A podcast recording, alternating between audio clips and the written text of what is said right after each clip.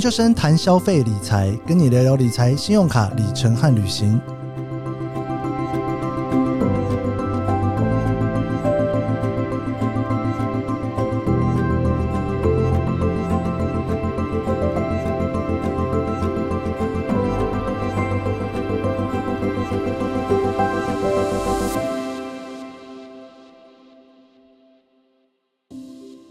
今天呢是研究生 Talk 第一季哦，我们聊消费理财的最后一集哦。那今天想要聊的这个题目呢，其实真的是非常常被敲碗问。我觉得我应该会在比较早的集数就聊到这件事情哦。那这个题目呢，一直也都在我的那个每周去记录我要聊的东西的里面哦。就不知道为什么，就一直拖拖拖拖到了最后一集，我才想说啊，这个第一季无论如何要跟大家聊这件事情。所以今天就来跟大家聊了，买机票到底要在哪里买哦？现在其实买机票呢，大概就几个地方啦。第一个就是官网，比方说你去长荣和华航的官网哦。那第二个呢是比价网站，比方说像 Skyscanner 或者是我最常用的 Google Flights。那比价网站严格来说呢，最后你不会买机票。比比完价格之后呢，他会把你导到第三方的网站，或者是旅行社，或者是官网去买哦。其实呢，比价网站你是不会最后买到机票的。那你会买到机票呢？其实会是第三方网站哦，也就是所谓的 OTA。比方说像 Expedia 啦，或者是 Priceline 哦。那如果你用 Skyscanner 的话呢，有的时候它会帮你导到一个你完全没有听过的第三方网站。这个所谓的第三方网站呢，OTA，它的英文哦，其实那个 O 呢就是 online，就是线上；那 TA 呢就是旅行社哦，就是 travel agency。所以第三方网站其实在讲的是线上旅行社哦，像 Priceline 啦、Expedia 啦，或者是订房的 Hotels.com 啦、Booking.com，这都是属于第三方网站的旅行社，线上旅行社。那再来最后一个呢，就是大家可能比较熟悉的，就是传统的旅行社，比方说像东南啦、可乐啦。哦，雄狮啦，这些就是你可以找到实体店面哦，会找到人的那种旅行社。那先撇开 Skyscanner 这一种比较网站，因为你最后不会在那边刷卡买机票的时候呢，在官网买呢，还是在第三方网站，就是线上旅行社买，还是在旅行社买比较好呢？哦，那我自先讲我自己好了哈，我自己以前买机票呢，大部分都是透过旅行社买。如果要讨论到十几二十年前哦，连官网都没有办法随便买机票哦。所以我就会有固定配合的旅行社，那甚至还有固定配合的业务，我都会固定呢去找他买机票哦。那后来呢，因为我自己也在旅行社上过班哦，当过导游哦，所以还是呢，就是旅行社呢算是我的好朋友啦。就是最主要就去找旅行社买机票。那后来在二零一零年之后，我到美国念书的时候呢，其实就会开始比较常用第三方网站哦，因为在美国我真的不知道去哪里找旅行社。那你要透过台湾的旅行社去买一个美国出发的机票，那也很麻烦。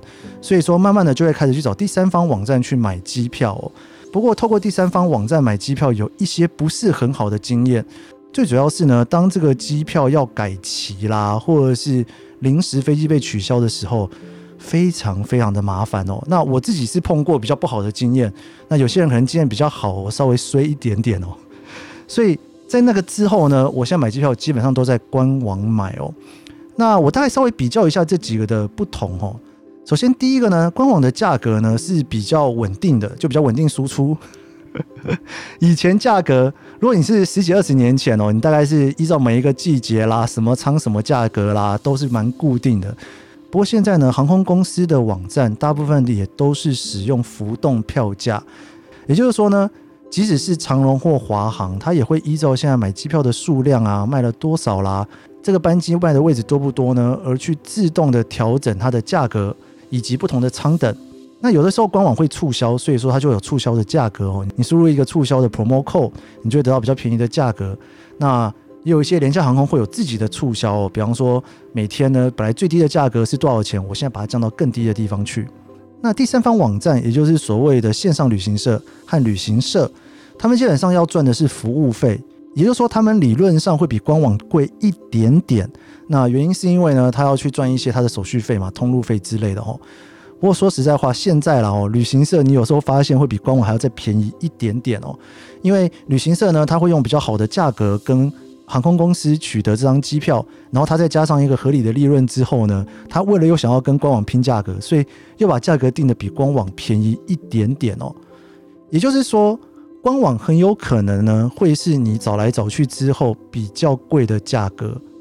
那贵多少呢？就不一定哦。有的时候可能会贵个一百两百，有的时候会贵个五百块，有的时候会贵个一千块哦。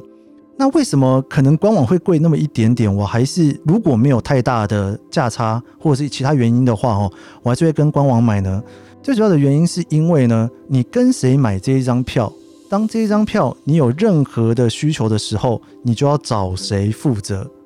如果你今天你是找官网买，你如果是跟长龙的官网买这张机票，你要改机票，或者是长龙的呃这个飞机没有飞啦，停飞哦，比方说台风天，长龙停飞，那你可能就必须要改到别的班次。那这些因为你是跟官网买的，所以长龙的客服呢就会直接跟你处理这些事情哦。那如果你是跟旅行社买的话，那当然就是旅行社要跟你处理这些事情。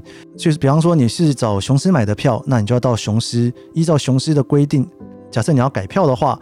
那依照雄狮的规定呢，呃，他会可能会跟你收一些改票费，那个费用呢可能会比官网稍微再高一点点，但是毕竟他是有人嘛，哈，他会去跟你讨论啦，所以有的时候呢，如果是改票、换票、退票，旅行社的价格会比较高一点点，会比官网高一点点。其实你也不用想太多，就把它当做服务费就是了。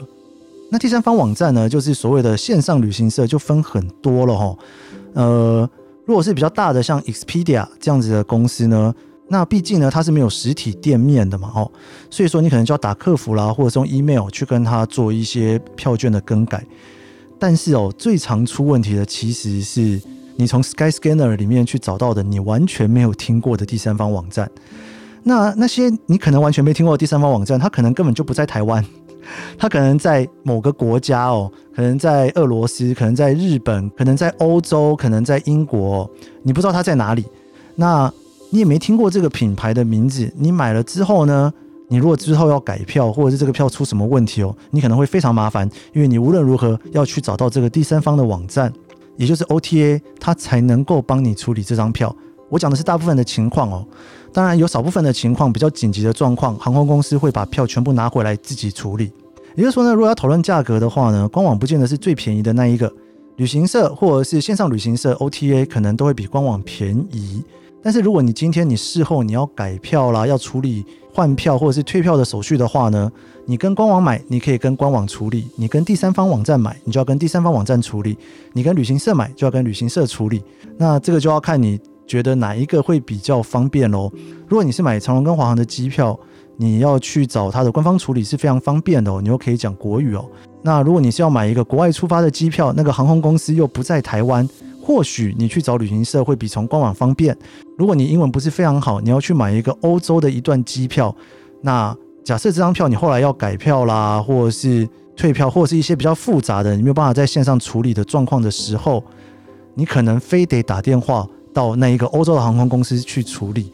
但是你如果是透过台湾的旅行社帮你买这一张票的话呢，那台湾的旅行社他会帮你处理这一张票，反而你可以讲国语哦。所以一般我还是会建议，如果是台湾的航空公司跟官网买其实会比较简单，那可能贵一点点。但是你最后要处理的时候呢，原厂 也就是航空公司呢会直接跟你处理这些事情。但是你如果是要去买一个比较复杂的票，或者是一个国外出发的票，或者是一个国外的航空公司的票，那可以去找比较有信誉的旅行社哦，去跟他讨论，说你想要买什么样子的票，那他可能会跟你收一些手续费，但也很难讲，有时候价格比较便宜哦。但是基本上之后你这张票就要跟这个旅行社来处理啦。那在这样子的情况之下，我有没有使用第三方网站的时候呢？其实还是有的哦。为什么呢？因为有一些票官网是组合不出来的。长龙跟华航的票呢，其实在联盟票上面的组合呢，有些组合是找不太到的哦。所以你跟官网可能没有办法买。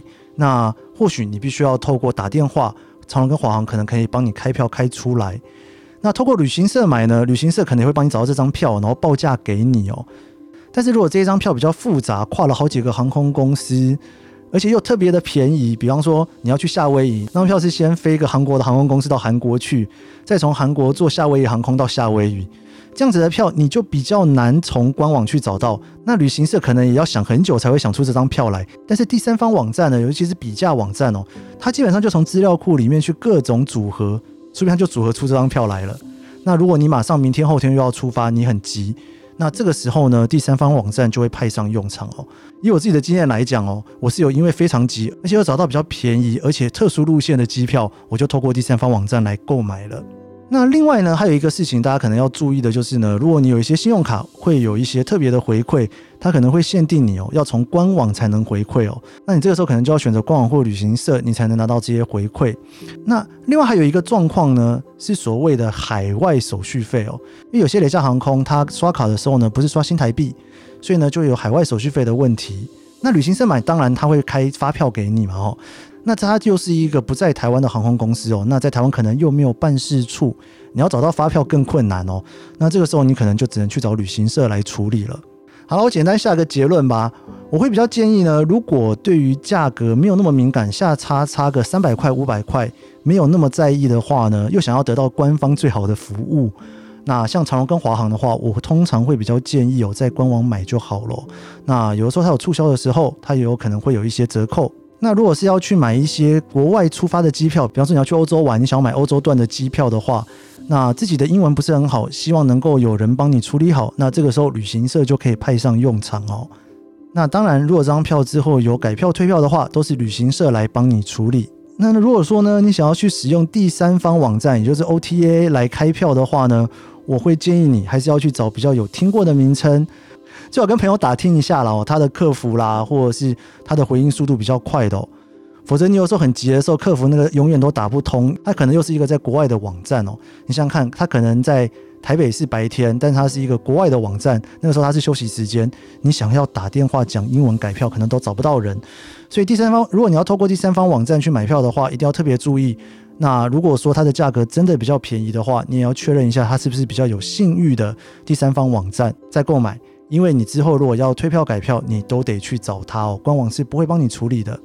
好啦，以上就是今天跟大家聊聊，就是大家常常会问的问题哦，买机票要跟官网买好，跟旅行社买好，还是要跟第三方网站 OTA 买好？以上就是这一集的研究生谈消费理财，你还可以搜寻研究生，听我聊聊其他主题，还有别忘了追踪研究生脸书和 IG，我们下集节目见喽。